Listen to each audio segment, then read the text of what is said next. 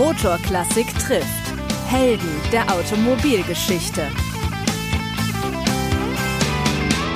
Herzlich willkommen zu einer neuen Folge von Motorklassik trifft. Helden der Automobilgeschichte. Mein Name ist Andreas Urf und auch für diese Folge bin ich natürlich nicht alleine unterwegs, sondern mit meinem Kollegen Dirk Johe. Hallo auch von mir, liebe Zuhörerinnen und Zuhörer. Motorklassik trifft heute Laura Kuckuck. Sie ist Oldtimer-Spezialistin, Ingenieurin für Fahrzeugtechnik und Kfz-Sachverständige. Und sie arbeitet im Büro ihres Vaters in Overath bei Köln. Am Wochenende war das Wetter ja im Bergischen Land sicher und auch rund um Köln, wo du ja lebst und wohnst, äh, recht gut. Hast du denn die Chance genutzt, äh, bei diesem tollen Wetter dann nochmal eine Ausfahrt zu machen? Ja, klar. Wir haben nochmal den Morris habe ich rausgeholt. Ich fahre den im Moment sehr viel. Wir haben einen Morris meiner Traveler Woody von ähm, Anfang 60er Jahre. Und der hat so ein bisschen den Spruch hinten drauf, could wie it could. Und dann hätten noch immer Jote-Jange, was ja ganz gut zu der aktuellen Lage ähm, passt. Und den fahre ich eigentlich im Moment tagtäglich. Und am Wochenende habe ich den dann nochmal rausgeholt. Und wir sind auf ein paar Wiesen gefahren und haben das Kite rausgeholt und sind ein bisschen Kiteflogen gegangen, fliegen gegangen. Das klingt ja sehr schön. Ähm, aber verrat uns doch einfach, wie kam es zu Morris? Den haben wir ähm, bei einem Restaurator vor ein paar Jahren mal entdeckt. Den haben wir jetzt, glaube ich, schon, lass mich nicht lügen, sieben, acht Jahre.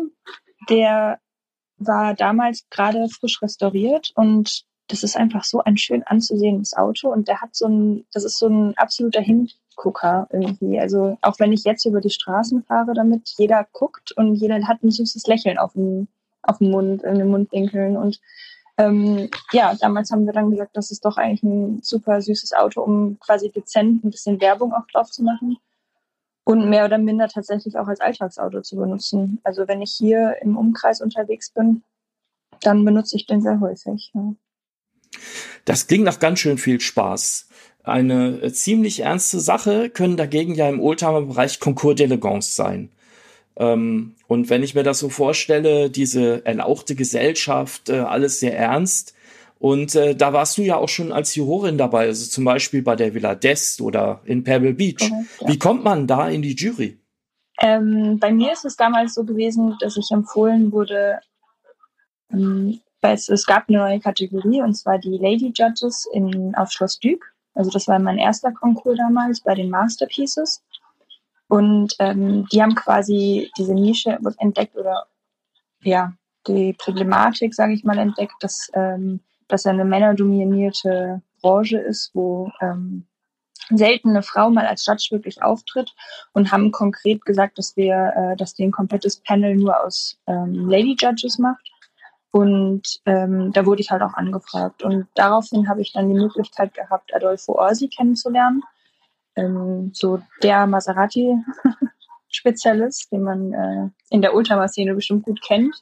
Und der hat mich so ein bisschen unter seine Fittiche genommen und hat, war nicht unbegeistert, würde ich mal sagen. Und ähm, daraufhin kam er eins zum anderen und ähm, ja, ich habe Spaß daran gefunden, auf eine ja, es ist ein ganz anderes Erlebnis von der Oldtimer-Welt, muss ich ganz ehrlich sagen. Und es ist auch nochmal ein anderes Erlebnis, als Judge dabei zu sein, wie als Zuschauer bei einem Konkurs. Ich war noch nie ein Teilnehmer, ich habe noch nie ein Fahrzeug vorgestellt, aber ähm, diese Welt des Konkurs ist dann doch nochmal eine ganz eigene. Und ich habe es äh, sehr, als sehr spannend empfunden, durchaus. Ja. Was Oder ist denn das? Was ist denn das besonders eigene äh, und, und spezielle an so einem Konkurs? Wie, wie, wie geht man da als, also ich stelle mir das so vor, als Juror, da kennt man ja diese ernsten, sehr, sehr ernsthaften älteren Herren mit den Strohhüten auf. Ähm, ja, also was ist das Besondere, das Spezielle und wie ernst muss man wirklich gucken? Also zum Anfang ist es erstmal wichtig, also es gibt verschiedene Konkurs-Richtlinien, ähm, sage ich mal. Also es gibt ja einmal diese berühmte IC-Jack, ähm, die internationale Jury Group. Dann gibt es Richtlinien, also es gibt Konkurse, die judgen oder, oder bewerten nach diesen Richtlinien. Das ist zum Beispiel ähm, in Pebble Beach so, wohingegen aber Villa d'Este nicht ähm, so handhabt. Das heißt, man hat wirklich als Judge, als Juror, man hat ähm, konkrete Guidelines und, und, Richtlinien, wie man das Fahrzeug zu bewerten hat. Ähm, und da innerhalb dieser Kategorie ist es dann auch tatsächlich sehr streng.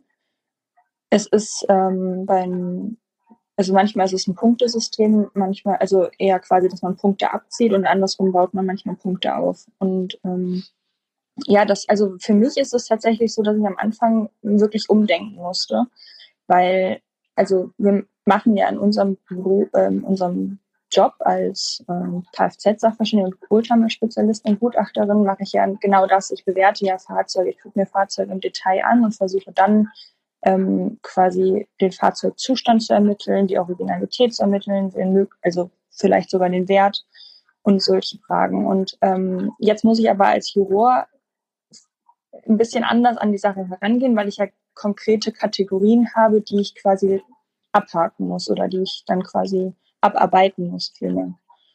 Und ähm, es war am Anfang tatsächlich eine große Umstellung und auch von meiner Denkweise her, aber es ist, es ist trotzdem mehr dran als einfach nur ein hübsches Auto. Mhm. Also das finde ich jetzt spannend. Da muss ich noch mal nachfragen. Ähm, kannst du das noch mal ein bisschen genauer beschreiben? Inwiefern Umstellung deiner Denkweise? Ähm, ja, also man hat halt als also als Juror hat man Zeit natürlich der Vorbereitung. Wir kriegen die Fahrzeuge vor dem Konkurs bekannt, wissen in welcher Kategorie wir sind und haben dann, weiß ich nicht, bis zu zehn Fahrzeuge, je nach Konkurs, ähm, auf die wir uns vorbereiten können, rein theoretisch jetzt erstmal. Und dann aber in der eigentlichen ähm, Phase, dieser, dieser heißen Phase des Judgens, ähm, habe ich ja eigentlich nur 10 bis 15 Minuten am Fahrzeug. Das heißt, ähm, ich muss mich wirklich in dem Moment ganz konkret auf diesen Fragenkatalog konzentrieren. Und viel kommt es natürlich dann darauf an, also viele Konkurse legen darauf Wert, dass das Fahrzeug in einem Zustand ist, wie zu dem Zeitpunkt der Auslieferung. Also man schaut sich dann originale Fotos an von den Auslieferungen oder von den ersten zehn Jahren und schaut, wie ähm, korrekt ist das Fahrzeug heute in dem heutigen Zustand oder halt auch in dem restaurierten Zustand. Und das ist ein bisschen also da kommt es teilweise dann auf die Schrauben an, ob der richtige Schraubkopf dann ähm, verwendet wurde oder die richtige Benzinleitung. Ähm, aber also es kommt dann tatsächlich auch auf viele Details an, aber worauf, also dieses, dieses Zeit haben und sich mit dem Auto wirklich tief in die Materie reindenken. Und ähm, wir benutzen ja auch ganz gerne so naturwissenschaftliche Methodiken sonst, wo, wo wir quasi nochmal mehr reingehen ins Auto. Da besteht natürlich die Zeit nicht und ähm, ist auch gar nicht die Fragestellung. Also muss ich da so ein bisschen anders dran gehen, sage ich mal. Du sagtest ja jetzt eben, 10 bis 15 Minuten hast du bei so einem Konkurs für ein Auto. Du bereitest dich natürlich vor, soweit es geht. Ähm, wie lange nimmst du dir jetzt, wie viel Zeit nimmst du dir für eine Begutachtung jetzt im Job, für, eine, für ein Gutachten, für einen Oldtimer? Kommt ganz auf die Fragestellung an. Aber also im Regelfall, im Durchschnitt schaffe ich sowas nie unter ein, zwei Stunden. Und dann habe ich nur so eine Basis, sage ich mal, geschaffen.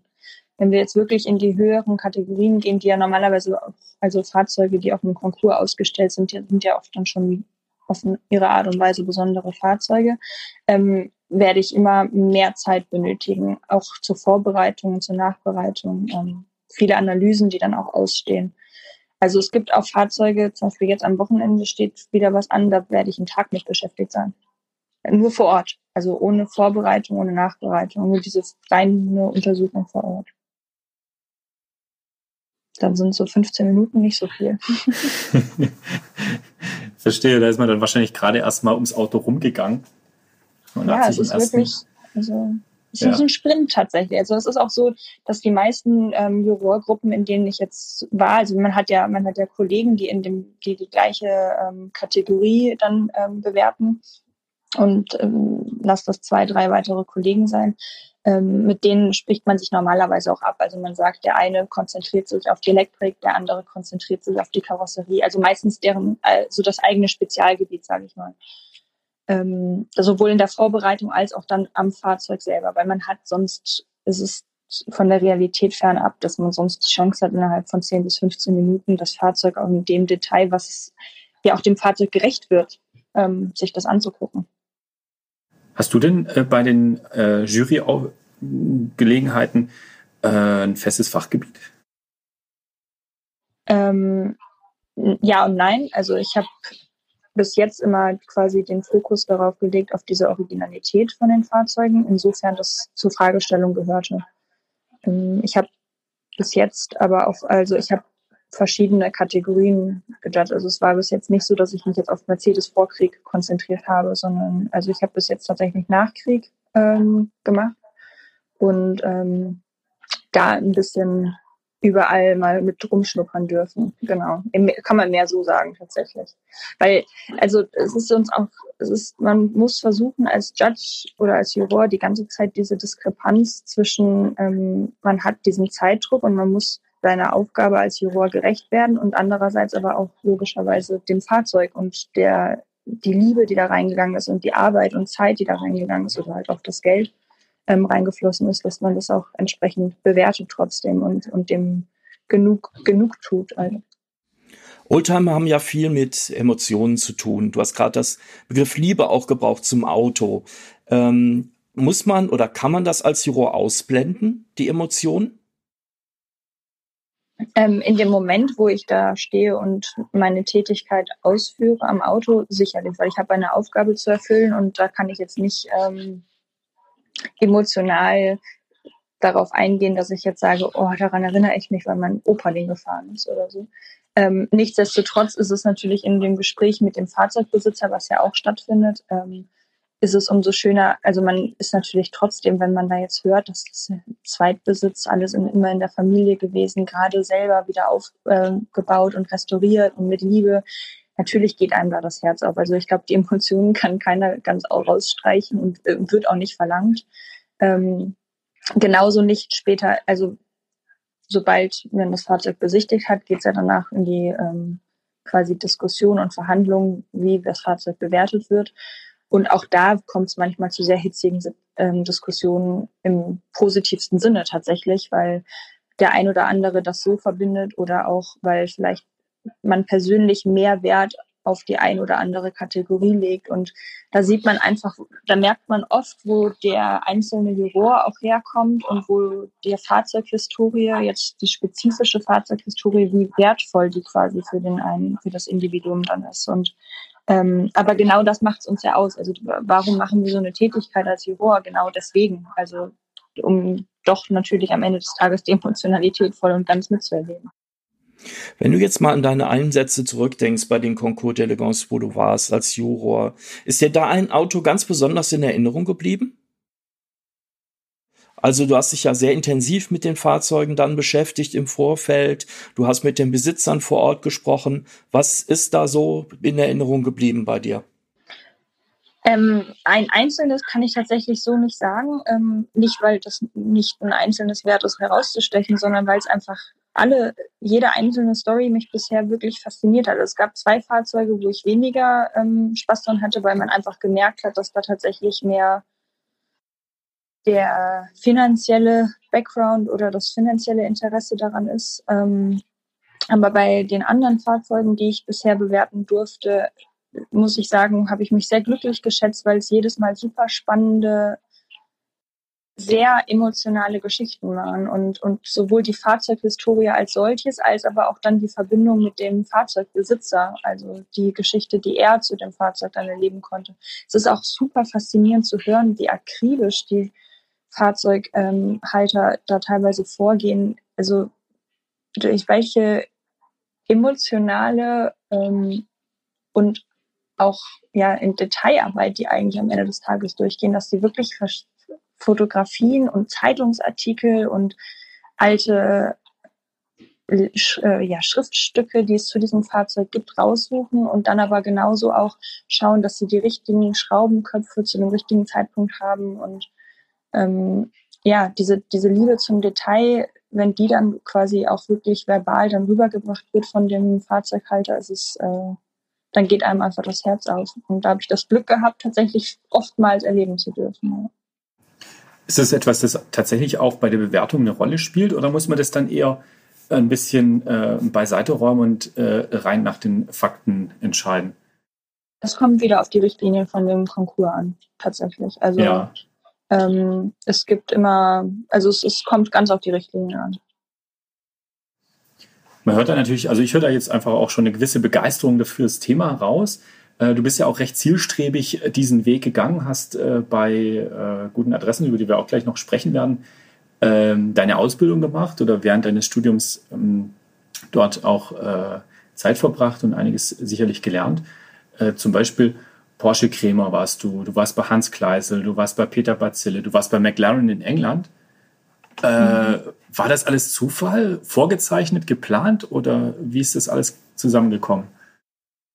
Nee, also geplant sicherlich nicht. Also ich bin eine sehr zielstrebige Person durchaus ähm, und durch meinen Vater halt natürlich sehr früh ähm, geprägt worden. Und ich habe immer selber entsprechend auch ja, die Ziele, also ich habe mir immer Ziele gesetzt und die auch verfolgt. Und ähm, aber es, ist, es war nie 100% geplant, wie es jetzt gekommen ist. Und ich bin sehr froh, dass es nicht so vorher geplant war, weil es tatsächlich ähm, ja, ich, ich glaube, man kann einige Sachen in seinem Leben planen, man muss aber nicht alles durchplanen. Ähm, nee, ich hatte das große Glück in der Schulzeit schon früh, mich immer nicht nur auf die Schule rein theoretisch zu konzentrieren, sondern genauso halt auch immer den Spaß an der Praxis zu haben und zu sagen, ich möchte gerne austesten, woran meine Interessen sind und wo ich gut drinne bin und ähm, habe immer früh mit Praktika nebenher angefangen und irgendwann hat es mich zu DP Motorsport tatsächlich getrieben. Mhm. Ähm, die sitzen bei uns hier um die Ecke. Das ist, äh, das ist eigentlich so der Partner von Crema Racing damals in den 80er Jahren, wo die so erfolgreich waren, ähm, gewesen. Und bis heute bauen die äh, Leichtsport, also die bauen ähm, Porsche auf Leichtumbauten um und auch Eigenkreationen. Und ähm, damals habe ich dann da in der CFK und GFK-Abteilung dann wirklich Leichtbau äh, lieben und hassen gelernt. warum lieben, warum hassen? Äh, lieben, weil es total faszinierend ist, deine eigene Motorhaube, die auf einmal irgendwie ein Drittel wiegt, äh, zu bauen und wirklich mit Positiv-Negativ-Form und nachher dann zu laminieren und volles Programm. Und ähm, also und dann auch am Fahrzeug, die haben ja nicht nur, die bauen nicht nur die Teile, sondern die bauen auch die Fahrzeuge um und ähm, es ist halt schön, dann nachher das Fahrzeug dann auch so auf der Straße zu sehen. Und, und ich habe immer davon geträumt, mal so ein 964 äh, mir dann umzubauen oder so. Ähm, aber hassen tatsächlich, weil ich irgendwann eine ähm, relativ starke ähm, Allergie gegen die äh, ja, gegen das ganze Laminieren eigentlich entwickelt habe, also gegen die Harze, die da verwendet wurden. Und äh, da gab es wirklich, ich habe glaube ich vier oder fünf Monate gebraucht, bis ich, bis mein Körper sich wieder toxisch davon befreit hat. ähm, es war eine sehr spannende Zeit. Also ähm, damals hat der Patrick Zimmermann, das ist ja der äh, Junior, ähm, hat mich dann auch irgendwie nur noch Streuselkuchen nachher genannt, weil ich so eine extrem allergische Reaktion hatte am ganzen Körper ja, das war, ist mir noch gut in Erinnerung geblieben. Und auf deren Sommerfest jedenfalls, da hatte ich, war ich quasi gerade dann fertig oder in dieser Auslauchzone, ähm, habe ich dann die Jungs vom Crema Racing kennengelernt und ähm, war natürlich sofort begeistert, weil vom Ecki, vom Eckert äh, Zimmermann habe ich halt immer die schon die ganzen Geschichten von damals kennengelernt, wo der den K3 und äh, K2 entwickelt hatte und ähm, kannte die ganzen alten Stories noch mit den mit den ähm, hier, wo die ihre Aerodynamik damit getestet haben, indem die die Bindfäden ans Fahrzeug gebunden haben. Ja. Ähm, also all diese Fotos und Geschichten kenne ich und, und oder kannte, also kenne ich und kannte ich zu dem Zeitpunkt halt gerade frisch, hat er mir das erzählt. Er hat ja auch zu dem Zeitpunkt gerade den K4 ähm, gebaut, in, wieder bei DP Motorsport war, hat er den gebaut, wieder neu aufgebaut. Habe halt viel davon mitbekommen. Also entsprechend äh, groß war die Begeisterung, dann endlich diese besagten Crema ähm, Leute kennenzulernen. Also es waren leider nicht mehr die Brüder zu dem Zeitpunkt, es war schon der Ewald Barnach. Ähm, und ähm, trotzdem ein sehr, sehr tolles Team. Und dann habe ich quasi mich mehr oder minder gesagt, so, ihr müsst mich jetzt an die Randstrecke geben, habe auch gar keine Wahl gelassen. Und äh, der Ecki hat dann noch ein gutes Wort eingelegt und der Patrick auch. Und dann habe ich da eine Zeit lang auch noch mitgemacht. Das war echt, war, war eine coole Zeit auf jeden Fall. Ja, da hast du wahrscheinlich keine Motorhauben laminieren müssen. Nee, da, äh, da war es dann mehr so, ja, da war es tatsächlich eher an der Rennstrecke, beziehungsweise natürlich auch in der Werkstatt unter, unter der Woche. Ähm, da ging es dann mehr so in die Richtung Fahrerdaten auswerten und im, in der Fahrzeugvorbereitung die Fahrzeuge aufs Rennen vorzubereiten und so Geschichten. Also wirklich eigentlich reiner Rennsport, wieder eine ganz andere Kategorie, aber genauso auf ihre Art und Weise halt total spannend. Ist Rennsport etwas, das sich äh, fasziniert oder war das jetzt Zufall, dass, es, dass da praktisch das eine zum anderen kam? Nee, voll und ganz. Also für mich war, also ich bin als Kind aufgewachsen, wir haben Formel 1, jeden Sonntag haben wir uns zusammen getroffen und haben Formel 1 alle zusammen getroffen, äh, geguckt. Mein Vater hat uns damals oft mit an die Rennstrecke genommen. Ich weiß noch, wie damals am Nürburgring noch Formel 1 lief. Also nicht lief, sondern dann halt haben wir zugeschaut, also die da noch fuhren.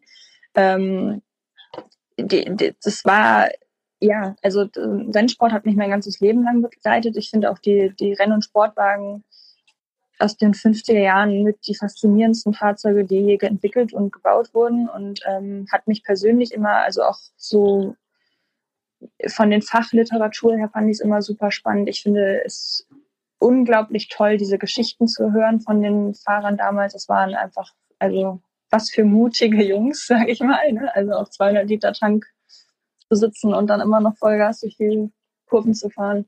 Ja, und ähm, dann moderne Motorsport, also für mich war es tatsächlich im modernen Bereich immer, ich meine, das ist auch da immer noch diese, diese alles austesten, alles ans Limit bringen und, und aus einem Ingenieuraspekt, aus dem technischen Aspekt ist es damals so geboren. Also das, die Teststrecke war die Rennstrecke und heute ist es vielleicht nicht mehr ganz so extrem, aber diese Supersportwagen und modernen Technologien, deswegen auch McLaren, ähm, werden halt oft dann da nochmal auf eine andere Art und Weise halt umgesetzt und ähm, ja, die Faszination ist schon immer da gewesen und ist auch nach wie vor auf jeden Fall da. Motorsport oder Rennsport, äh, das ist eigentlich egal im Autobereich oder auch bei den Motorrädern, ist ja immer noch äh, eine ziemliche Männerdomäne. Und äh, zum Glück gibt es zwar immer mehr Frauen im Motorsport, das ist sicherlich auch gut so, aber ähm, wie ist das für dich? Wie konntest du dich da durchsetzen? Ähm, ja, also spannend. ich, ähm, klar, also wenn man mit den Jungs in der Werkstatt ist oder dann auch an der Rennstrecke, ähm, ist es natürlich immer erstmal irgendwie ist die Hürde der das ja, dass man sich am Anfang einmal beweisen muss, irgendwie immer noch mal ein Stück höher.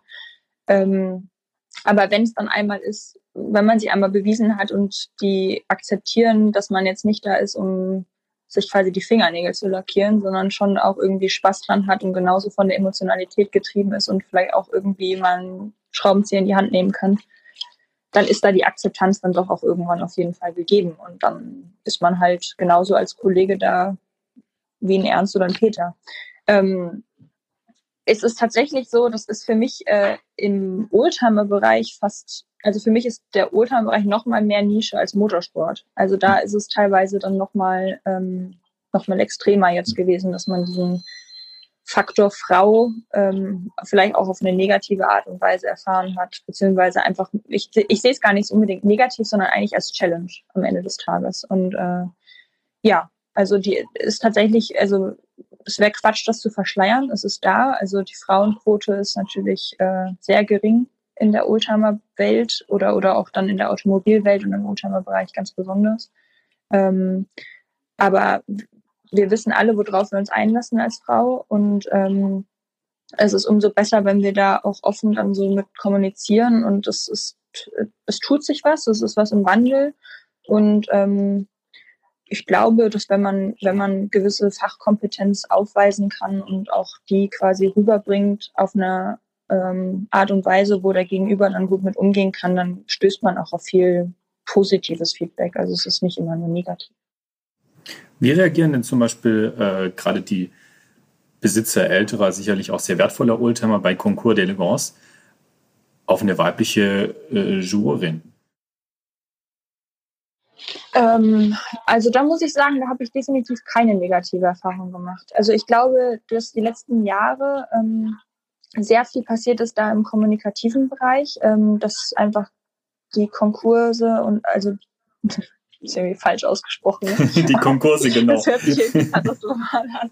Ähm, die Konkurs. Ja, also, ja, Konkurs de ähm, also die ganzen, ähm, meistens sind es ja dann die Chief Judges, äh, die leiten das ja immer mehr ein, dass sie sagen, okay, wir müssen schauen, dass wir was verändern, wir müssen jünger werden und wir müssen auch äh, Frauen mehr integrieren, weil es geht ja bei der Konkur, beim Concours de Legance auch um die Eleganz. Und äh, eigentlich ist es ja ursprünglich kommt es daher, dass man den Karosseriebauer der damaligen Zeit quasi da ähm, entsprechend präsentieren wollte und auch ähm, ja, also belohnen ist ja vielleicht das falsche Wort, aber präsentieren wollte und, und ehren wollte. Und ähm, die Ästhetik eines, eine, eines Fahrzeugs kann eine Frau genauso ähm, beurteilen wie ein Mann und das ohne jetzt eine technischen expliziten Expertise jetzt auf dem Fahrzeug. Und äh, das ist, glaube ich, früh genug jetzt mit, also nicht früh genug, aber es ist vor einigen Jahren erkannt worden und auch so kommuniziert worden. Und dahingehend ist es von den, von den Fahrzeugbesitzern und den jeweiligen Teilnehmern ähm, stößt es auf sehr große Akzeptanz. Es ist teilweise im Judging-Bereich, also die eigentlichen Juroren untereinander, da ist es, da stößt es, also da habe ich gemerkt, da stößt es fast eher auf mehr Widerstand als auch bei den Teilnehmern. Ähm, einfach, weil es ist natürlich auch eine enorme Ehre, dabei zu sein als, als Juror. Ähm, viele Juroren arbeiten ihr Leben lang darauf hin, im Sinne von, dass die quasi ihre Expertise so ausarbeiten und versuchen dann ähm, als Juror irgendwann an einem Konkurs mit teilzunehmen. Und klar, dann komme ich irgendwie jetzt daher und äh, bin sehr jung und äh, bin noch eine Frau, also bedecke da irgendwie zwei äh, Nischen ähm, und nehme womöglich äh, einem den Platz weg, beziehungsweise gar nicht weg, sondern es wurde immer erweitert. Aber ähm, das besteht natürlich dann manchmal auch eine gewisse Angst, würde ich jetzt nicht sagen, aber da ist nicht immer die hundertprozentige Akzeptanz da. Wie begegnest du dem? Ach, ich, ich, also zum einen, also in der Welt des Judgings und, und der Concours de Logos ist, ist eine extreme ähm, ja, Etikette gefragt und irgendwie auch, also man weiß, es gibt ein extremes Regularium und man hält sich halt daran und wenn man da innerhalb dieser, ja, dieser Regeln quasi mitspielt, hat man schon, ähm, denke ich mal, gut gespielt. Und wenn ich jetzt dann quasi noch also ich bin einfach jemand, der jetzt nicht mit der Tür ins Haus fällt und ich bin auch nicht jemand, der einen Raum betritt und sagt, ich weiß alles, weil am Ende des Tages ähm, ich weiß nichts und ich bin, ich freue mich dazu zu lernen und genauso entgege, also entgegne ich dem auch und ähm, bringe meinen Kollegen dann eigentlich immer nur entgegen, dass ich hier bin, um zu lernen.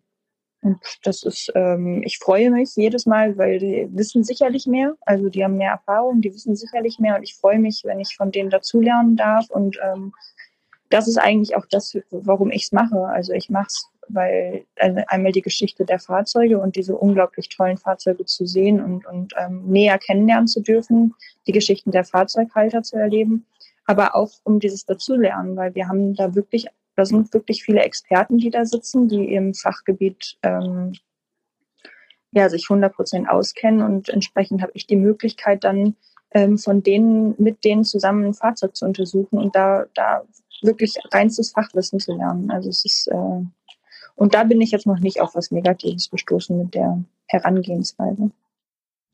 Du bist ja eine recht junge Frau, das hast du gerade schon gesagt in deiner Antwort.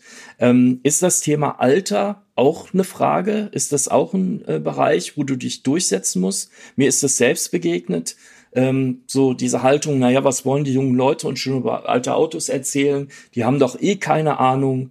Wie begegnest du diesem Vorurteil?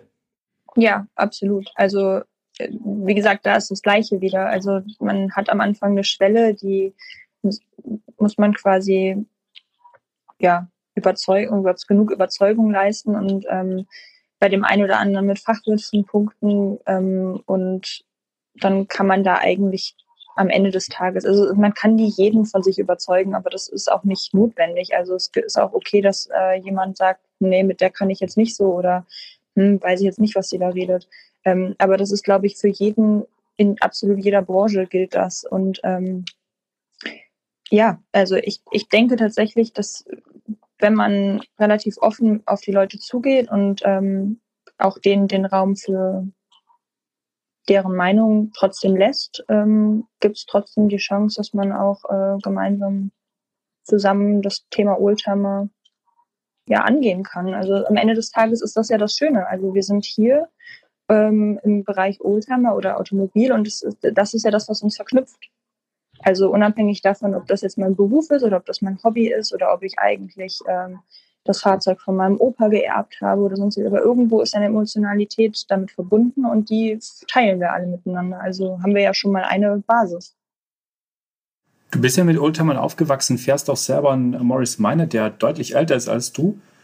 Ähm, sind Oldtimer ja, für dich auch Alltagsfahrzeuge? Absolut. Also jeder, der sagt, dass ein nicht als Alltagsfahrzeug gilt, dann versuche ich, dem vom Gegenteiligen zu überzeugen. Ähm, nicht, weil ich jetzt da ähm, sage, den ganzen Tag, also es muss 24-7, 356 Tage des Jahr müssen jetzt Oldtimer bewegt werden, gar nicht deswegen, sondern ähm, weil, also ich, ich bewege auch nicht jeden Tag immer einen Oldtimer, aber ich benutze Oldtimer tatsächlich sehr viel als Alltagsfahrzeuge. Und ich bin der absoluten Überzeugung, dass wenn man seinen Oldtimer pflegt und ähm, entsprechenden Service quasi immer wieder gibt oder auch restauriert, wenn es notwendig ist, dann kann man das Fahrzeug absolut als, Ultra, äh, als Alltagsfahrzeug benutzen. Man muss sich halt darauf einstellen, dass man in einem Fahrzeug sitzt, was womöglich aus den 50ern, aus den 60ern, aus den 70ern ist. Also ja, natürlich ist das Potenzial, dass man damit ähm, aus irgendeinem Grund liegen bleibt oder dass man eine Komplikation mehr hat als ähm, ein Fahrzeug aus ja, dem heutigen Jahr, ähm, ist höher, keine Frage. Ähm, aber das ist im Umkehrschluss eigentlich auch der Charme. Also ich ich lasse mich ja, also ich, ich fahre Auto, ich lasse mich in dem Moment auf den Morris ein und ich freue mich, also ich weiß nicht, wenn ich die Morris-Schlüssel greife und dahin laufe, dann bin ich wirklich tatsächlich einfach schon von Glück befüllt. Dann bin ich noch nicht in das Auto eingestiegen. Wie viele Kilometer Weil, fährst du im Jahr mit dem Morris? Ach, ich habe den Morris letztes Jahr gar nicht bewegt. Ich habe den jetzt dieses Jahr wieder rausgeholt, habe wieder total viel Spaß dran bekommen, habe Anfang des Jahres das ganze Holz abgeschliffen mit meinem Bruder und meinem Vater zusammen. Ähm, haben wir den im ersten Lockdown so ein bisschen wieder aufgehübscht.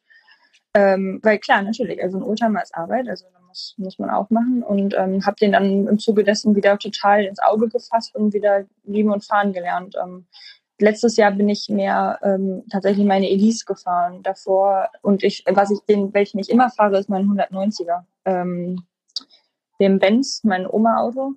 Äh, also ein W201 oder? Ja, Entschuldigung, ja. genau, mhm. ja. Ähm, der ist halt, also das ist echt die Oma, das Oma-Auto schlechthin, aber total geil. Und äh, den, mit dem bin ich tatsächlich, also Kilometerleistung mit dem gefahren, der hat schon weit über 500.000 Kilometer geknackt und ich habe den bei 52.000 ähm, gekauft. Mit Morris weiß ich, kann ich, kann ich nicht sagen. Ich, ich fahre die Fahrzeuge sehr viel. Was ich jetzt nicht machen würde, ich würde mich jetzt nicht in Morris setzen und bis nach München fahren. Also, dann muss ich sagen, das wäre jetzt, äh, das wäre jetzt auch ein bisschen fernab von der Realität. Einfach auch weil es dann auch in Zeit, also wenn man daraus jetzt einen Roadtrip macht und sich die Zeit nimmt, klar bin ich sofort dabei, aber jetzt um quasi dann daraus diesen Alltagsfahrzeug zu machen, also man muss es ja auch nicht verkrampfen, ne? Aber ja, ähm, ja so, so alles hier im Umkreis und ab zu den Kunden, also immer tausendmal lieber wie in einem modernen Auto. Also ich habe, wir haben an seit Anfang des Jahres haben wir so ein VW T-Rock, damit wir unser Equipment vernünftig verstauen können, weil wir haben ja extrem viel Equipment. Also ja, allein das Spektroskop, was wir haben, was wir mitnehmen zu den Fahrzeugen, das ist schon, der Kofferraum ist voll. Da haben wir noch nichts anderes damit drin. Ähm, entsprechend haben wir uns diesen VW T-Rock gekauft. Und ich muss sagen, Auto ist super klasse für die längeren Strecken und für genau das, dieses, diesen Nutzen. Aber also das unemotionalste Auto, was ich seit eh und je gefahren bin. Also da sitzt du halt drin und du lässt dich halt fahren. Du fährst nicht Auto, du lässt dich halt fahren. Ähm, ja. Es ist praktisch, aber es ist, äh, es ist für mich nicht Autofahren in dem Sinne. Was war denn dein erstes Auto nach dem Führerschein? Ja, mein Oma-Auto, ist doch klar. Der 190er. nee, also ja, ist tatsächlich so. Ich habe ihn zurückgekauft. Ähm, es war so, dass ich immer davon geträumt habe, einen alten Mini mein allererstes Auto soll ja. ein alter Mini sein. Aber wie das so ist als ähm, Schülerin und äh, ich bin immer sehr viel schon reisen gewesen damals und wie gesagt Motorsport ja auch und ähm, dann musste ich den Führerschein selber finanzieren und mein erstes Auto selber finanzieren und da war irgendwann das Geld ein bisschen knapp. Und dann ähm, bin ich auf dieses Opa, äh, dieses, also das ist eigentlich ein Opa-Auto, aber habe ich von einer Witwe ähm, gekauft. Die ist der Mann verstorben zu dem Zeitpunkt und ähm, er hat es tatsächlich damals mit Zahnbürste gepflegt. Also das Auto hat noch nie neu gerochen. Es war irre, in was für einem Zustand es war. Und das, also ich muss sagen, ich war am Anfang von dem Auto als solches gar nicht so begeistert, aber von dieser in welchem Zustand das Fahrzeug war, war ich so unglaublich von angetan. Und mein Papa meinte, hey, ist doch eigentlich ein ganz cooles Auto, das muss, braucht die noch ein bisschen Überzeugungsarbeit, bis ich das irgendwann als cool angesehen habe. Aber äh, es war, ja, es war dann mein erstes Auto. Ich war total glücklich. Es fährt sich sensationell. Also es ist wirklich, die Einfahrt hier in unser Dorf, wo unser Büro ist, ist tatsächlich ähm, vom Straßenbelag her sehr schlecht.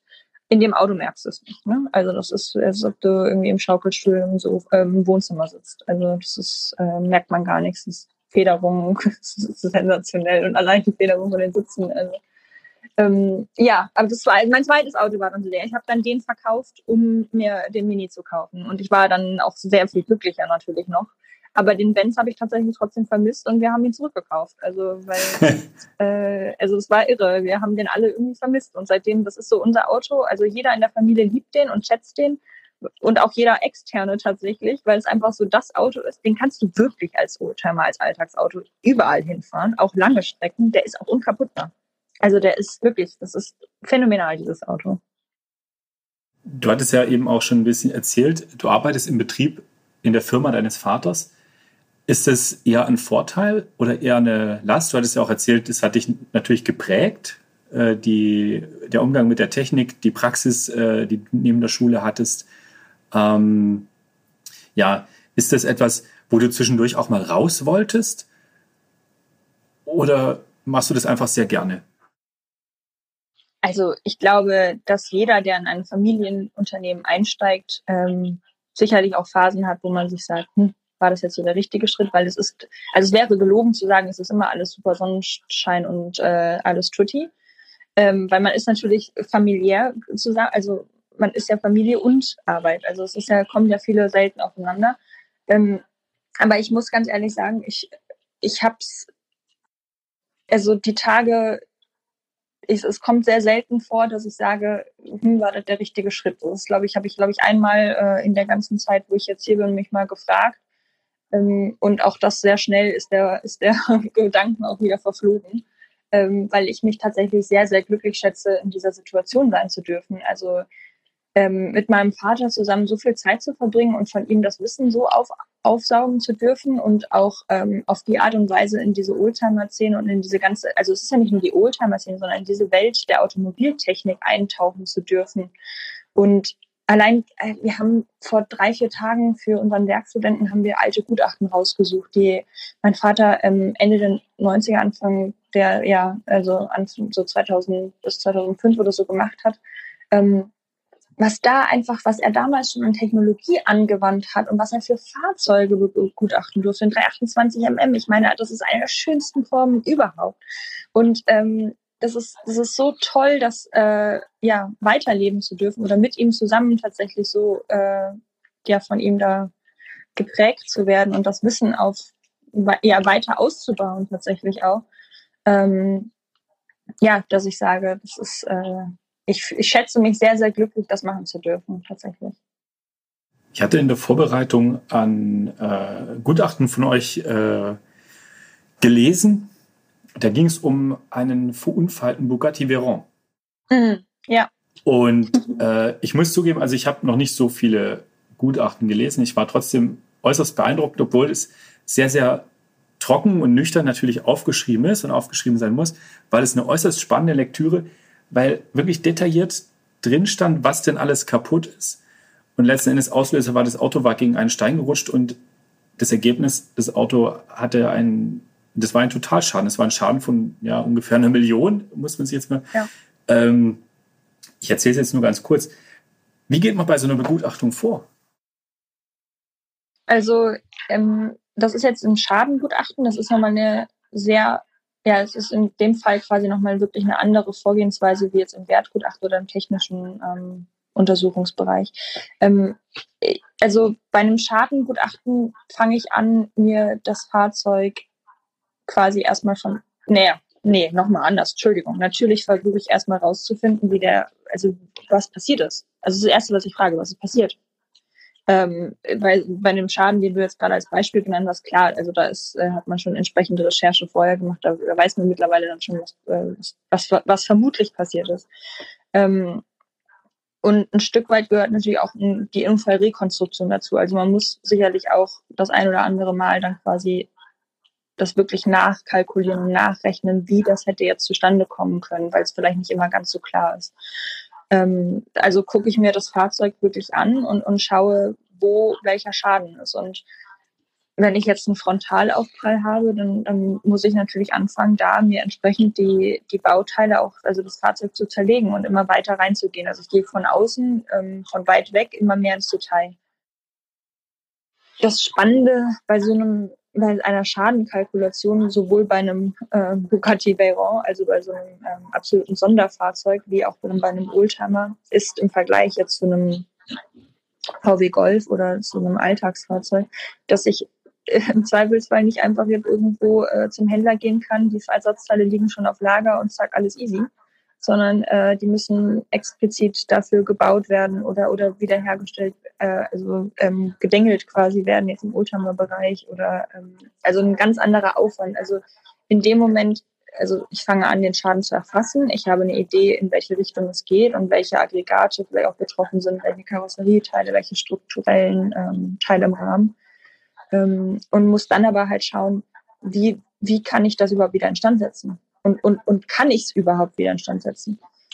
Ähm, und da gehört dann halt wirklich dieser technische Aspekt dann rein, dass man sagt, okay, gibt es die Chance, ähm, so ein Teil zu kaufen? Also kann ich jetzt den Kotflügel einfach neu kaufen oder muss ich mir den bauen? Oder ähm, wie, wie gehe ich vor? Kann ich den vielleicht instand setzen? Müsste vielleicht gar nicht ausgetauscht werden. Ist vielleicht teilweise auch manchmal einfach die günstigere Variante oder im Oldtimer-Bereich zum Beispiel, wenn es ein Erst, also wenn es noch der erste Kotflügel ist, dann werde ich im Teufel schon versuchen, den auszutauschen.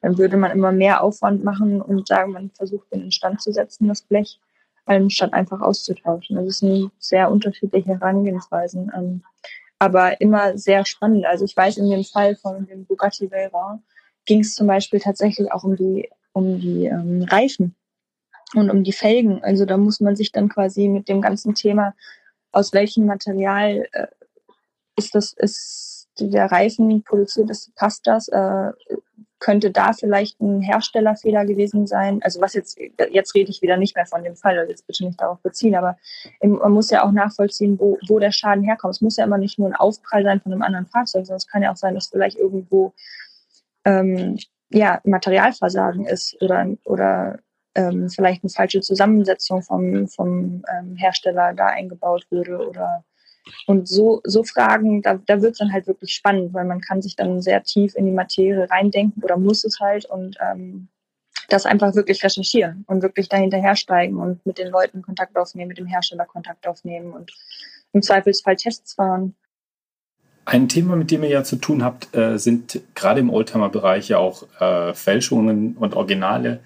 Äh, das Thema Patina, Verschleiß, das gegeneinander abzugrenzen, ist ja auch nicht, immer so ganz einfach. Ähm, wie unterscheidet ihr das voneinander?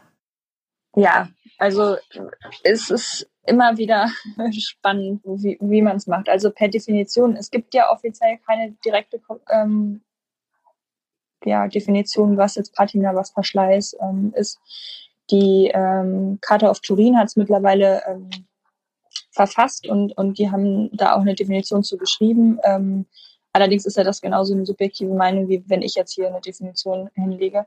Es ist natürlich so, dass ich jetzt, wenn bei einer Untersuchung ähm, ich, ja, also für mich ist das eine, das Wichtigste, dass natürlich die Funktionalität gegeben ist. Also wenn ich jetzt äh, eine Achse schon komplett verschlissen habe, dann hat das nichts mehr mit Patina zu tun, sondern dann ist es einfach nur verbraucht.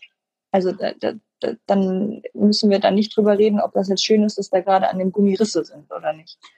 Ähm, davon mal abgesehen, dass Patina auch nicht immer unbedingt mit Ästhetik zu tun haben muss. Aber wenn jetzt zum Beispiel ein Lack, im Lack- und Karosseriebereich, wenn da jetzt der Lack irgendwie teilweise schon also bei einem Erstlackfahrzeug kann es ja durchaus sein, dass der Lack dann schon so ein bisschen durchkommt, weil es vielleicht an den Stellen im Kotflügelbereich oder so oft angefasst wurde oder von Sonneneinstrahlung her, dass man, dass man schon leicht so den Untergrund, die, die ähm, Basis wieder durchscheinen sieht.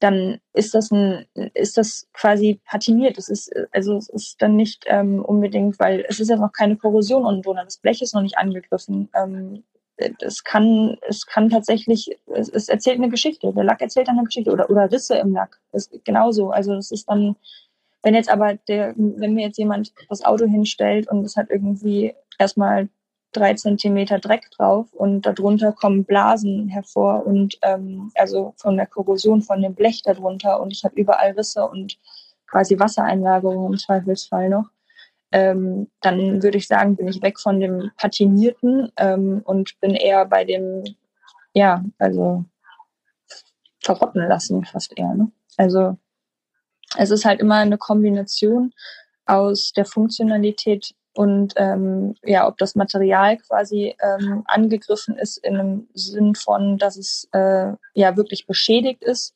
oder ob es quasi einfach gut eingesessene Ledersessel sind. Sitze, logischerweise. Ich möchte noch mal genauer nachfragen zum Thema Fälschungen. Das scheint ja ein großes Thema in der Oldtimer-Szene zu sein. Und äh, durch den Beitrag in einer namhaften Wochenzeitung vor äh, ja, einem Monat ungefähr ist es, glaube ich, auch noch mal wieder mehr in den Fokus gerückt.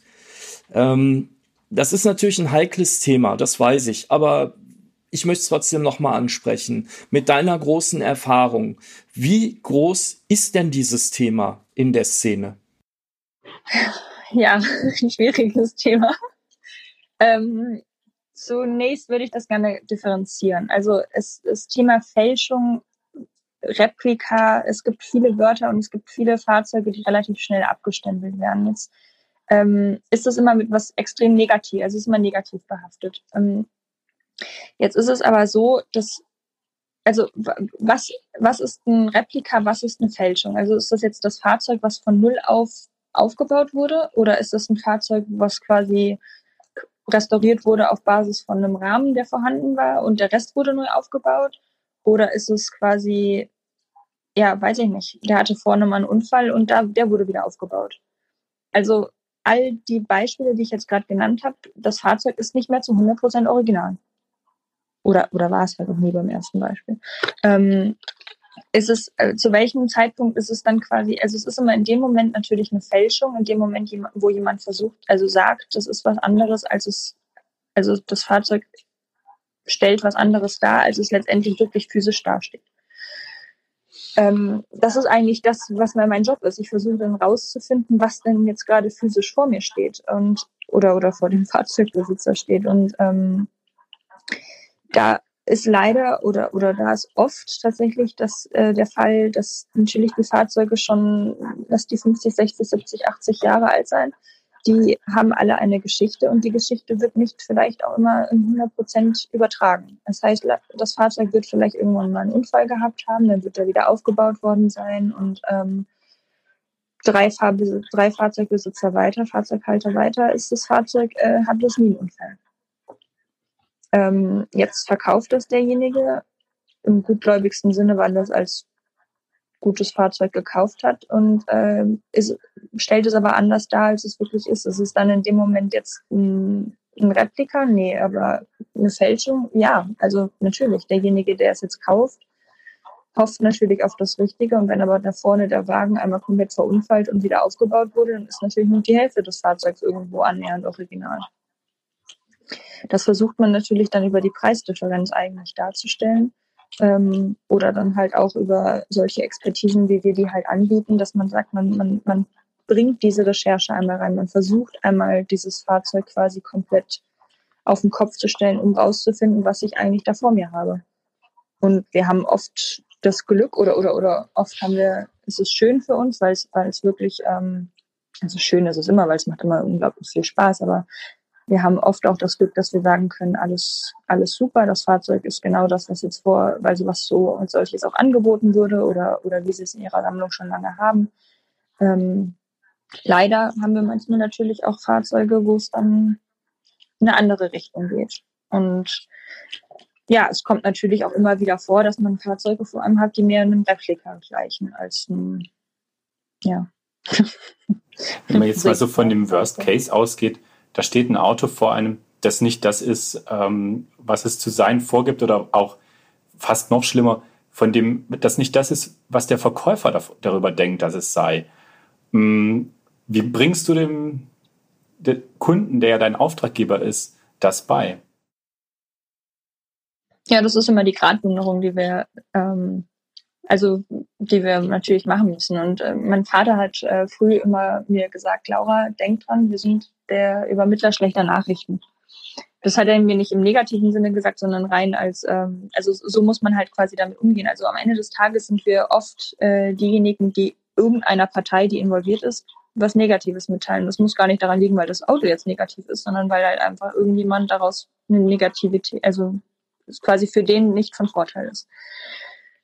Ähm, ja, wie, wie bringt man das bei? Also es ist zum Beispiel ein Unterschied, wenn ich jetzt ähm, ein Fahrzeug vor mir habe, was trotzdem voll funktionsfähig ist und ich trotzdem quasi damit fahren könnte. Wohingegen, wenn ich jetzt ein Fahrzeug habe, wo ich dem Fahrzeughalter beibringen muss ähm, oder dem Händler oder wem auch immer, auf jeden Fall unseren Auftraggeber beibringen muss, dass das Fahrzeug ähm, nicht mal mehr so zugelassen werden kann, weil es im Zweifelsfall keine Fahrzeugidentität hat. Oder ähm, weil es aus Dosenblech zusammengeschustert wurde, es wirklich tatsächlich jenseits von sicher ist, ähm, ich tatsächlich nicht äh, begrüßen würde, wenn er damit am Fahrzeug, ähm, am Ver Straßenverkehr teilnimmt. Ähm, dann ist natürlich sowas nochmal eine ganz andere Geschichte, ähm, wie wenn ich sage, ja, das Fahrzeug ist jetzt historisch gesehen oder, oder von der Identität jetzt nicht das, was es ist.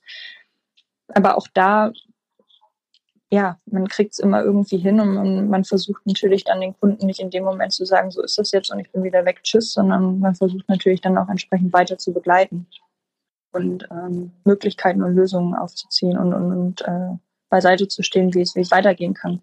Ob es jetzt eine neue Restauration ist oder ob man sagt, äh, man muss in Verhandlungen treten mit dem Verkäufer oder sonstiges. Ich muss da noch mal nachhaken oder möchte da noch mal genauer nachhaken äh, zum Thema Fälschungen. Ähm, was betrifft das viele Fahrzeuge oder ist das eher eine Randerscheinung? Wie ist da deine Wahrnehmung? Nee, also es ist tatsächlich, ähm, ja, es ist eher täglich, als dass man das jetzt einmal alle fünf Jahre mal das Thema hat. Ja, es ist äh, absolut Realität. Also die Originalität eines Fahrzeugs zu bestimmen und äh, das Thema Replika und, und Nachbauten und ähm, ist natürlich, also ist uns tagtäglich liegen Fälle auf dem Tisch und wie gesagt, man muss halt da einfach immer differenzieren. Also selbst eine ganz schlecht durchgeführte Restauration kann ja schon quasi in eine solche Kategorie fallen, einfach aus dem Grund heraus, wenn ich quasi äh, Blechstrukturen benutze, um Wiederaufbau vom Fahrzeug zu machen, die nichts mit dem vom Hersteller gebundenen oder mal produzierten Fahrzeug zu tun haben, bin ich ja auch da sehr weit weg von einem originalen Fahrzeug. Und ich dann bei einem Replika bin nicht unbedingt, aber ich bin bei einem, bei einem, ja, bei keinem Originalfahrzeug. Ist das nur bei so richtig teuren Autos ein Thema? Also reden wir hier über die Autos, die Millionen kosten? ähm, oder ist das auch etwas für die Preiskategorie darunter?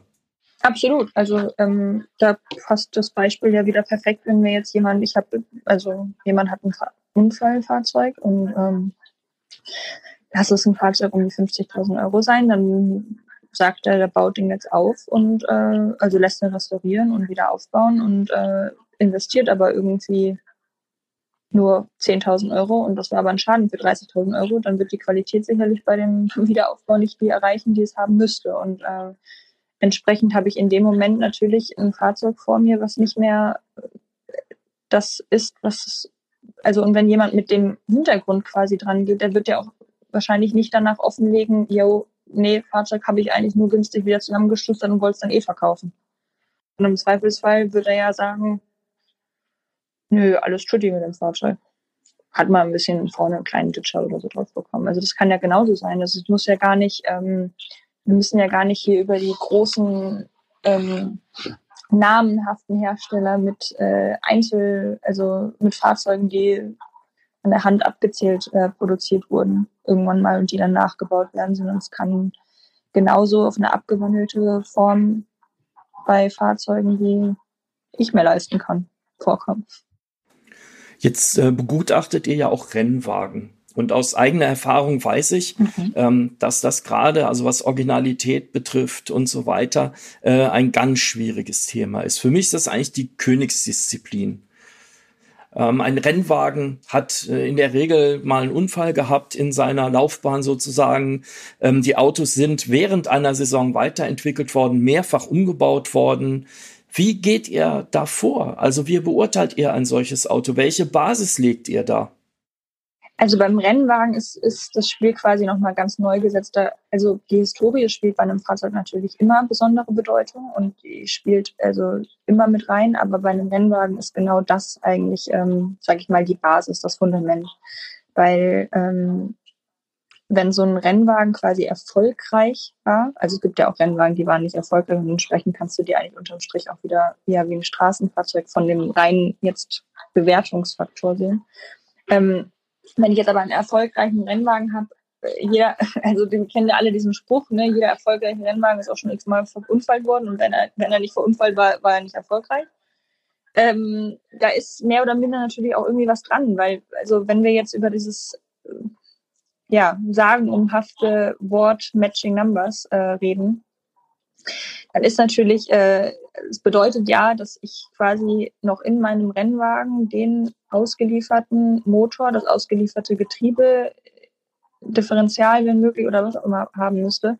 Ähm, ja, keine Ahnung. Also so ein Motor hat so und so viele Stunden Rennbetrieb, der wird da nicht mehr drin sein. Also es ist sehr unzweifelhaft, außer es wurde damals ähm, damals schon ausgebaut und es wurde sofort ein Zweitmotor ähm, benutzt. Und genau das ist eigentlich der Punkt, worauf ich hinaus möchte. Wenn jetzt zum Beispiel das Fahrzeug bestellt wurde, was sehr häufig vorgekommen ist, mit weiteren drei Austauschmotoren. Und jetzt befindet sich einer von den Austauschmotoren heute in diesem Fahrzeug. Warum sollte jetzt das Fahrzeug mit diesem Austauschmotor, der genau dann zu dem gleichen Zeitpunkt mit diesem Fahrzeug ausgeliefert wurde, wie der, wie der Motor, der im Fahrzeug verbaut war, ähm, warum sollte dann das Fahrzeug in dem Moment jetzt heute dann weniger wert sein, wie mit diesem Fahrzeug, äh, wie mit diesem anderen Motor, der quasi in den Auslieferungspapieren steht? Ist aber so. Also äh, ist, ist für mich nicht nachvollziehbar, ist auch nicht zu begründen, aber auf, allein von diesem, ja, von dem Wort her Matching Numbers, es würde nicht übereinstimmen mit den Auslieferungspapieren, mit den Daten, mit der Datenkarte. Ähm, und entsprechend ist der Markt, und das ist ja immer, also es ist ja ein Marktwert, also ist immer, was der Markt quasi dafür bereit ist zu geben, ähm, würde weniger geben für diesen besagten Austauschmotor, obwohl der genau das gleiche ähm, da ist. Also es ist, ähm, ja, mit Rennwagen ist es super speziell. Also es gibt auch Leute, so genau im Umkehrschluss, es würde wahrscheinlich utopische Summen für den Motor bezahlt werden, ähm, der völlig also der völlig ausgebrannt ist und nie wieder zu retten ist, weil der Motorblock schon am absoluten Limit ist, würde sicherlich mehr Geld ausgegeben werden mit der richtigen Nummer, wie für einen, der funktional noch ist und äh, gleiche Typ und äh, gleiches Auslieferungsmonat. Äh, ähm, aber eben nicht die, die Nummer hat, diese, diese eingeschlagene Motornummer, die jetzt für mich in dem Fall dann Matching wäre.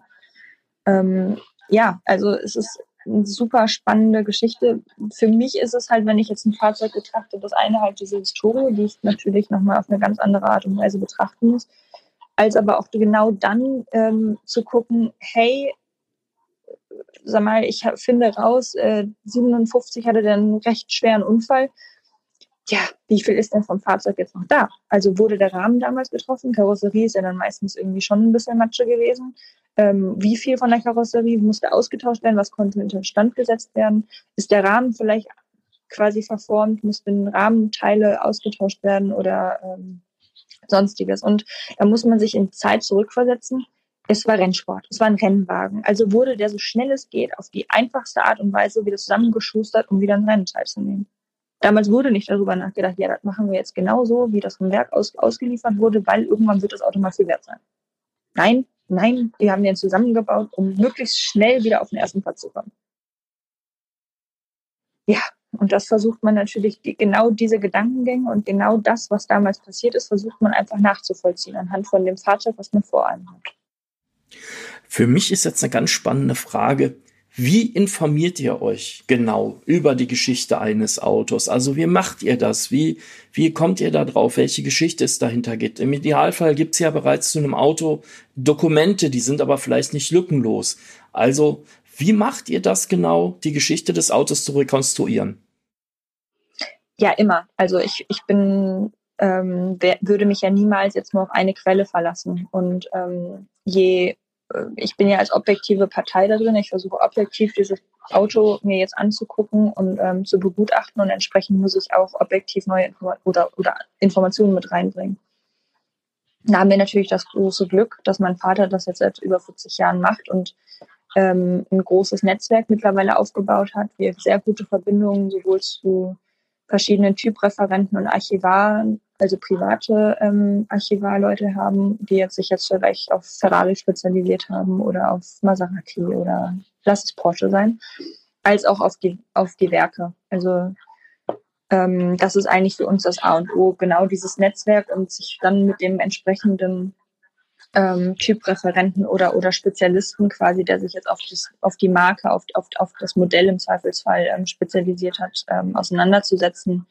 Diese, diese Auslieferungsbescheinigung, Datenkarten anfragen, wenn möglich technische Zeichnungen anfragen ähm, und klar, dann natürlich ähm, schauen, wie viel, wie viel Fotomaterial von damals bekomme ich, wie viel Unterlagen von Zeitungen oder ja von der Fahrzeughistorie jetzt in dem Spe also auf das spezifische Fahrzeug hin ähm, bekomme ich auch. Also ähm, ja, also unsere, die, manchmal sind die Leute tatsächlich, ach, ist ja jetzt schon vorbei, sie sind schon fertig mit Untersuchung nach sechs Stunden Untersuchung und dann geht aber die Arbeit erst los. Also die, ähm, für uns ist die Vorbereitung sehr viel, aber ähm, dann, also wir versuchen uns auf dem Fahrzeug sehr intensiv vorzubereiten, dass wir quasi mit einer gewissen Fragestellung schon in den Untersuchungstermin reingehen und auch wissen, was wir, in welche Richtung es gehen soll. Also wir wenden halt immer nur, ähm, also wir untersuchen das Fahrzeug immer nur so tief, wie es muss. Also ich könnte natürlich immer jederzeit die, das volle Programm machen, aber wenn es mich nicht weiterbringt in meiner Fragestellung, mache ich es auch nicht. Ähm, also versuche ich immer nur so viel anzuwenden, wie es auch sein muss. Also habe ich vorher schon eine grobe Idee, in welche Richtung es geht. Und das Fahrzeug gibt dann einem natürlich ähm, nochmal eine, eine ganz andere Richtung oder, oder, oder, oder bestätigt die Richtung. Und danach ähm, geht es dann eigentlich so richtig los. Also die meine, meine Hausaufgaben, die ich dann zu Hause machen muss und das alles analysieren und auswerten und dann quasi sagen, okay, habe ich jetzt meine Fragestellung beantwortet oder habe ich jetzt noch mehr Fragezeichen als vorher und müsste jetzt irgendwie noch weiter reingehen. Also dann ist es tatsächlich so, dass wir uns oft mit, Restauratur, mit Restauratoren treffen, die darauf spezialisiert sind oder halt mit diesen den besagten ähm, Auslieferungsbescheinigungen halt immer anfragen oder uns mit dem Werk auseinandersetzen, dass die da jemanden haben, der uns vielleicht weiterhilft. Und auch da hilft zum Beispiel zurück zum Anfang jetzt, äh, da helfen auch viel andere Juroren, weil die natürlich ähm, ja jahrelang quasi Wissen ange angeeignet haben und sich ihr eigenes Archiv aufgebaut haben, ähm, was quasi als ergänzend zu unserem Archiv auch genauso helfen kann. Also das Netzwerk ist das A und O im Oldtimer-Bereich. Das ist ja schon äh, ein sehr, sehr großer Aufwand, den ihr da treiben, den ihr da treibt und auch treiben könnt. Und ähm, jetzt ganz konkret, was kann ich denn jetzt als Käufer oder Verkäufer eines äh, älteren Autos daraus ziehen? Welche, ja, vielleicht ganz konkret, ein, zwei, drei Tipps ähm, hast du da als Expertin? Ähm, ja, äh, also ich kann tatsächlich empfehlen, jemanden unabhängiges vorher loszuschicken, bevor man das Fahrzeug kaufen möchte. Ähm, das müssen jetzt nicht wir sein, darum geht es gar nicht, sondern es kann ja auch quasi ähm, die Restaurationswerkstatt des Vertrauens davon der Meister sein oder, oder jemand, der sich wirklich in der Thematik auskennt und idealerweise jemand, der sich mit dem Modell auskennt. Ähm, weil man, man sollte sich ein Fahrzeug, es ist ja am Ende des Tages trotzdem ein Oldtimer. Der hat ähm, viele Jahre seines Lebens schon auf der Straße verbracht und ähm, ja, also man muss sich sowohl anschauen, ob die Verbrauchs, ähm, also diese Verschleißteile quasi alle korrekt sind. Wenn man das Fahrzeug jetzt morgen auch auf die Straße setzen möchte und fahren möchte, muss man gucken, ob die Bremsen okay sind, ob die Achsen okay, nichts ausgeschlagen ist, ob der Motor noch in einem Zustand ist, dass er jetzt nicht übermorgen quasi dann hochkommt und ich den kompletten Motor in Revision dann auf einmal investieren muss. Ähm, also eine gewisse Expertise, glaube ich, gehört schon dazu. Und auch da ist es ja meist nicht fehlinvestiertes Geld, weil heutzutage jeder Oldtimer, jede Versicherung verlangt eigentlich ein Gutachten dazu, was quasi den Zustand ähm, notiert, als auch den Wert so dass der einmal festgehalten ist und man hat halt für sich selber, also man hat zwei Fliegen mit einer Klappe und man hat halt eine Sicherheit da reinbekommen. Und ähm, Also bei uns ist es tatsächlich so, dass wir dagegen versichert sind. Also wenn das, was wir aussagen in unseren Gutachten, äh, dafür müssen wir auch gerade stehen. Das heißt, wenn ich jetzt quasi sage, das Fahrzeug ist äh, dem mit dem Zustand und äh, so und so viel wert und irgendjemand kann übermorgen kommen und mich da ja das Gegenteilige beweisen, dann äh, müsste ich im Zweifelsfall quasi, also bin ich diejenige, die dann da gerade stehen muss und nicht der Käufer. Es ist toi toi toi noch nicht passiert, ne? Aber ähm, das ist natürlich auch so eine Absicherung. Ne? Also je höher ist zum Beispiel, also je weiter man über seine Kragenweite auch vielleicht äh, einkauft von dem Fahrzeug, kann das natürlich auch eine Absicherung sein. Man kann sich wirklich nochmal, ähm, man hat am Ende des Tages kein Risiko. Also man kauft das Fahrzeug auf, auf Lasten von, auf Schultern von jemand anderem vom Risiko her jetzt. Aber jetzt konkret, wenn ich jetzt, wenn ich mir jetzt morgen den Oldtimer ankaufe, bitte vernünftig, auf jeden Fall Hebelbühne, auf jeden Fall von unten richtig angucken. Das ist eine ganz andere Perspektive, wenn man das Fahrzeug auf der Hebelbühne hat. Man hat ein Licht zur Hand, man kann überall in eine Hohlramme rangucken. Ähm, dann kann ich wirklich empfehlen, ähm, eine Ölanalyse zu machen von den Aggregaten. Ähm, das kostet 47 Euro oder so. Also ein Bruchteil dafür, dass ich quasi alle jegliche Aussage über den Motor treffen kann, ob er, ob er nicht doch gemacht werden muss oder nicht als auch über das Getriebe oder die Hinterachse, ähm, also Differential. Dann ähm, eine Probefahrt, also mache ich tatsächlich, also mache ich, klar, logisch, aber das ist für mich gar nicht der, der größte Wert. Also man kriegt viel darüber raus, ob die Lenkung gut ist, ob die geradeaus vernünftig bremst, ob das Fahrwerk vernünftig läuft, wie die Leistung ist, sonstiges, klar. Aber wenn ich tatsächlich mir das vorher technisch genau angucke, das Auto kann ich genauso viel auch so aussagen. Also das ist dann halt eine Kombination. Also ich kann tatsächlich empfehlen, ähm, man ist ja dann, das ist ein emotionaler Kauf, logischerweise, dann kauft ihr einen Oldtimer, also im Idealfall ist man emotional gebunden. Ähm, äh, Probefahrt bitte am Ende. Also erstmal neutral das Fahrzeug angucken. Weil äh, oft ist es ja tatsächlich so, dann sitzt man hinter dem Lenkrad, man freut sich tierisch und dann hört man auch den Motor vielleicht noch ein bisschen bubbeln oder was es auch immer ist äh, oder den Fahrtwind durch die Haare und man ist auf einmal total dran gebunden und man hat schon wieder vergessen, wie die Achsen eigentlich vorher aussehen, dass die eigentlich auseinanderfallen. Also, ähm, ja, äh, also äh, eigentlich ist es auch tatsächlich immer gut, jemand anderen mitzunehmen, dass man diesen, diesen dass man quasi so einen objektiven jemanden hat, der dann vielleicht von Ultraman äh, zwar der Ahnung hat, aber in dem Moment jetzt gar nicht so berührt ist, sondern einfach quasi jemand Außenstehenden, der dann einfach eine die, die kühle Birne be bewahrt, sage ich mal. Also würde auch die Sachverständige Laura Kuckuck erstmal einen Sachverständigen äh, oder einen Meister hinschicken, um das Auto nüchtern zu betrachten. Oh Gott, also eigentlich müsste ich das auf jeden Fall. Also ganz ehrlich, wenn du wüsstest, was ich schon für ein Auto gekauft habe, würdest du eigentlich sagen, warum würde ich dich jemals beauftragen? Also ähm, Ja, ich denke, jeder von uns hat auch schon mal daneben gegriffen. Aber Vollgas. Also ähm, das ist ja eigentlich so ein bisschen Fluch und Segen unserer Branche, dass wir äh, ja Fahrzeuge, also ich habe äh, die letzten vier Fahrzeuge, die ich gekauft habe, habe ich nicht gesucht. wir sind mir dann mehr oder minder so ein bisschen in die Arme gefallen und man hat sich halt kurzfristig relativ spontan verliebt. Und so kurzfristig relativ spontan hat man ihn auch gekauft. Ähm, und natürlich greife ich da, wenn ich nie das Fahrzeug mir auch nicht angucke, ich habe auch den Heiligenschein nicht. Ich kann halt vorher nicht riechen ähm, dann äh, ja, kann ich da genauso reingreifen. Naja, ähm, ja, also ist mir mit meinem Fiat 600 passiert, ist glaube ich auch bekannt. Also es haben schon einige Leute mitbekommen, habe ich auch sehr offen kommuniziert. Ähm, wo ich aber gesagt habe, gut, also entweder ich verkaufe ihn jetzt als äh, das, was es ist, oder ähm, also macht extrem Verlust, oder ich sage, hey, ich mache auch Verlust, aber habe nachher trotzdem irgendwie ein Fahrzeug, woran ich richtig viel Spaß habe und ähm, ja, machen tatsächlich komplett jetzt. Also äh, alles an dem Auto. Also es gibt nichts, was daran nicht gemacht wird. war nicht so ganz so geplant. Das war ursprünglich mal nur, ja, ich guck mal, warum der Motor ein bisschen Wasser ähm, frisst.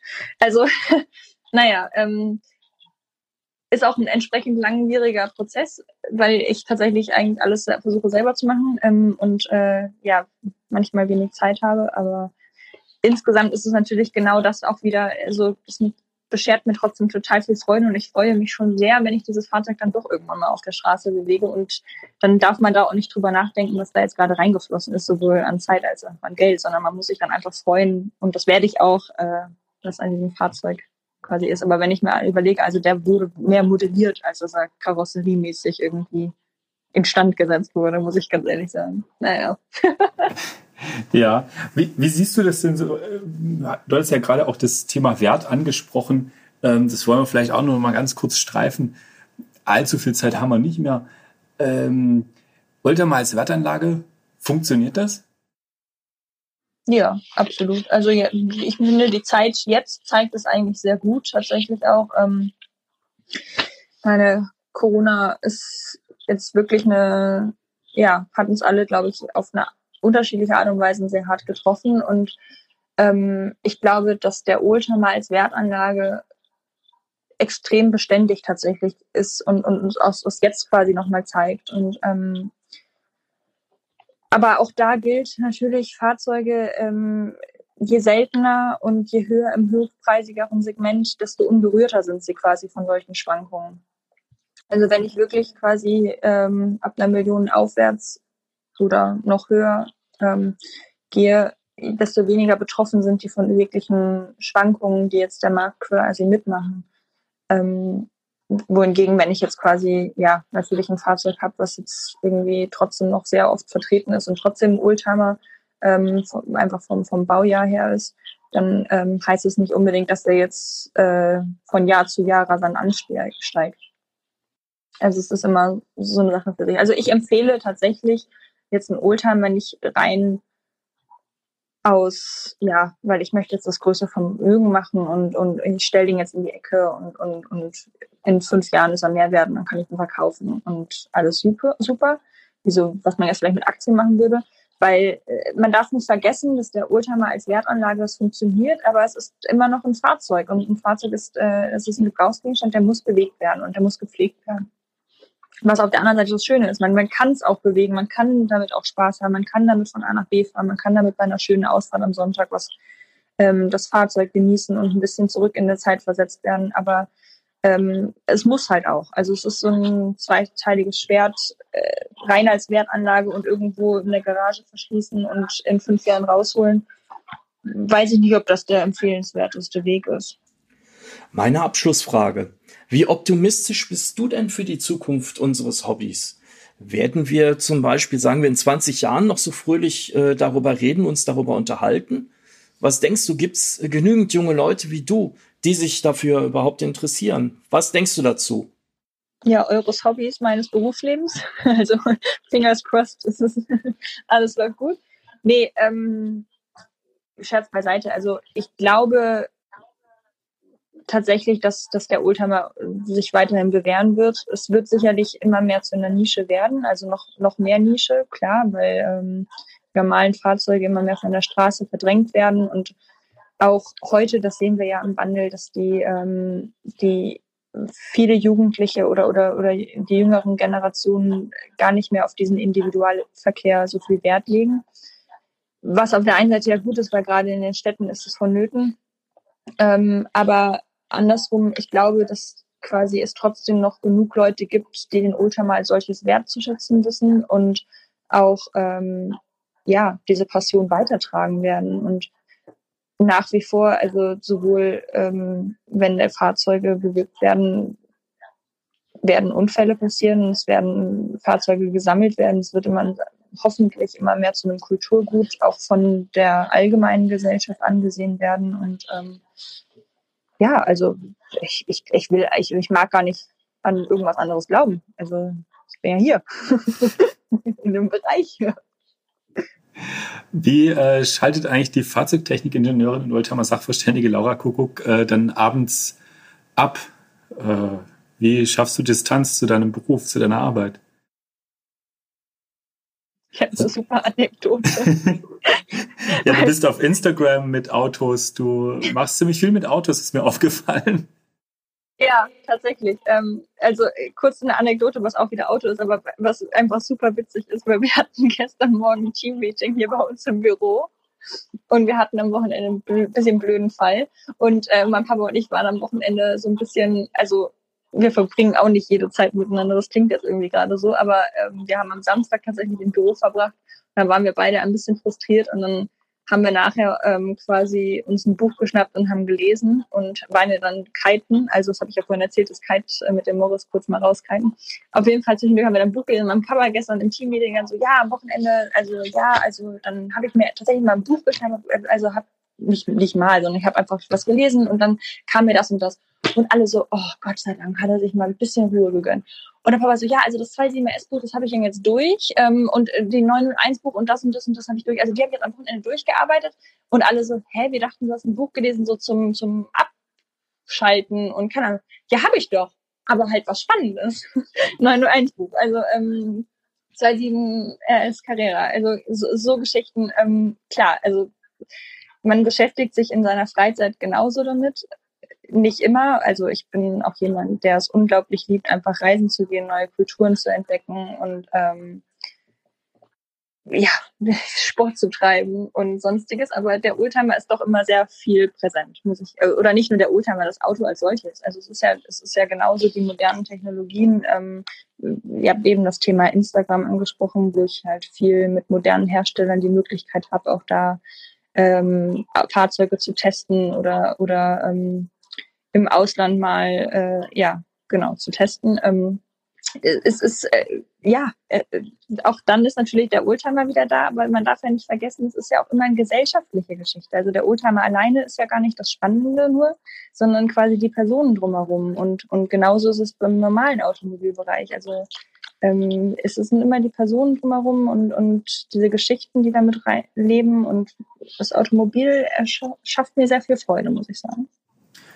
Wir haben zum Schluss vielleicht noch eine kleine Anekdote, äh, über die wir im Vorgespräch gesprochen haben, zum Thema Autos, äh, gerade ältere Autos, die bergen ja auch so die eine oder andere Überraschung, wie zum Beispiel deine Elise, als du nur damit das erste Mal im Stau gestanden bist. Ja, also ich hatte ähm, bis Mitte dieses Jahres hatte ich eine Lotus Elise ähm, Mark I, Serie 1. Ähm, klein, mein kleiner, ich habe so eine Sunshine Car genannt, mein kleiner gelber Flitzer und ähm, im Vorgespräch habe ich erzählt, äh, meine, mein, meine Beziehung zu Kassetten und äh, diese Elise hatte noch ein Kassettenradio und ähm, ich habe das Radio tatsächlich nie benutzt in, dem, in der Elise, bis ich dann irgendwann mal irgendwo im Stau gestanden habe, ein paar Monate nachdem ich die schon hatte, vor ein paar Jahren. Und dann ähm, habe ich gedacht, ja, super, klasse, kannst du ja ein bisschen Musik anmachen, zack, angemacht, Kassette hat sofort eingeschalten, ich wusste nicht, was drinne ist, geht Benjamin Blümchen los. Carla Kolumne. Also ich meine, ich habe mich schlapp gedacht, ich war total begeistert. Das, die hat auch das Auto nie wieder verlassen, also es war immer nur diese Kassette drin. Ähm, war äh, legendär. Ich habe keine Ahnung, was der Vorbesitzer, also ich äh, hätte die Person gerne kennengelernt, weil ähm, muss ja schon ein bisschen skurril sein, dass man da jetzt wirklich aktiv mit Benjamin Blümchen Kassette in den Lotus Elise reinpackt. Aber ähm, ja, die Kassette steht jetzt noch bei mir als Erinnerungsstück an die Elise auf dem Schreibtisch. Also es ist sehr spannend tatsächlich ja, es ist immer wieder erstaunlich, wie schnell so eine Stunde vorbeigeht. Ich fand es unglaublich interessant, aber auch total unterhaltsam, äh, dass wir uns mit Laura Kuckuck hier unterhalten konnten. Äh, wir haben es am Anfang gar nicht erzählt. Wir sind hier, äh, arbeiten unter Corona-Bedingungen. Das heißt, wir sehen uns also nicht direkt, sondern sind nur über unsere äh, Computer sozusagen digital oder virtuell verbunden. Und äh, dennoch war es ein wirklich sehr lebhaftes Gespräch. Wir konnten etliche Themen auch nur antippen, also gar nicht äh, im Detail besprechen. Und ähm, ich glaube, im nächsten Jahr ähm, gibt es sicherlich noch mal die Gelegenheit. Wir haben ganz viel Gesprächsstoff noch, was wir, ähm, den wir übrig haben von heute. Und ich würde mich wahnsinnig freuen, wenn wir uns äh, im nächsten Jahr noch mal wiedersehen äh, und dann vielleicht ein zweites Gespräch hier führen bei Motor Classic trifft. Das war's von mir, von meiner Seite, Dirk Joey. Und äh, das Schlusswort hat jetzt mein Kollege Andreas Of, der sich auch von Ihnen verabschieden wird. Bleiben Sie gesund und bis zum nächsten Podcast von meiner Seite aus. Ja, also ich freue mich auch ganz arg äh, über die vielen Themen, die wir hier hatten und dass es eben auch ein sehr, sehr vielfältiges, lebendiges Thema ist, hat man sicher auch gemerkt. Ich mache unfassbar gerne einen zweiten Teil auf den ich mich jetzt schon ein bisschen freue. Und danke einfach ganz herzlich, Laura Kuckuck, für deine Zeit, für deine Informationen und ähm, ja, an die Zuhörer draußen, an den Endgeräten. Liked uns, teilt uns, kommentiert uns, schreibt uns Mails und ja, was euch gefallen hat, was euch nicht gefallen hat, wen ihr noch hören wollt. Das war wieder eine Folge von Motor Classic trifft Helden der Automobilgeschichte. Diesmal mit Laura Kuckuck, Fahrzeugsachverständige und Oldtimer-Expertin und Jurorin und Ellis-Fahrerin. Vielen Dank. Ich würde auch ganz gerne Danke sagen. Ähm, war tatsächlich sehr spannend, war ein wichtiger Sprint. Also wir haben ja echt alle möglichen Themen relativ schnell angegriffen. Ähm, es hat mir tierisch viel Spaß gemacht. Ähm, ein bisschen Nervosität äh, war durchaus da, hat man glaube ich auch mitbekommen. Ähm, aber äh, ich würde mich tatsächlich sehr freuen, dass in Person nächstes Jahr Teil 2 bin ich dabei. Super, da freue ich mich jetzt schon drauf. Vielen Dank.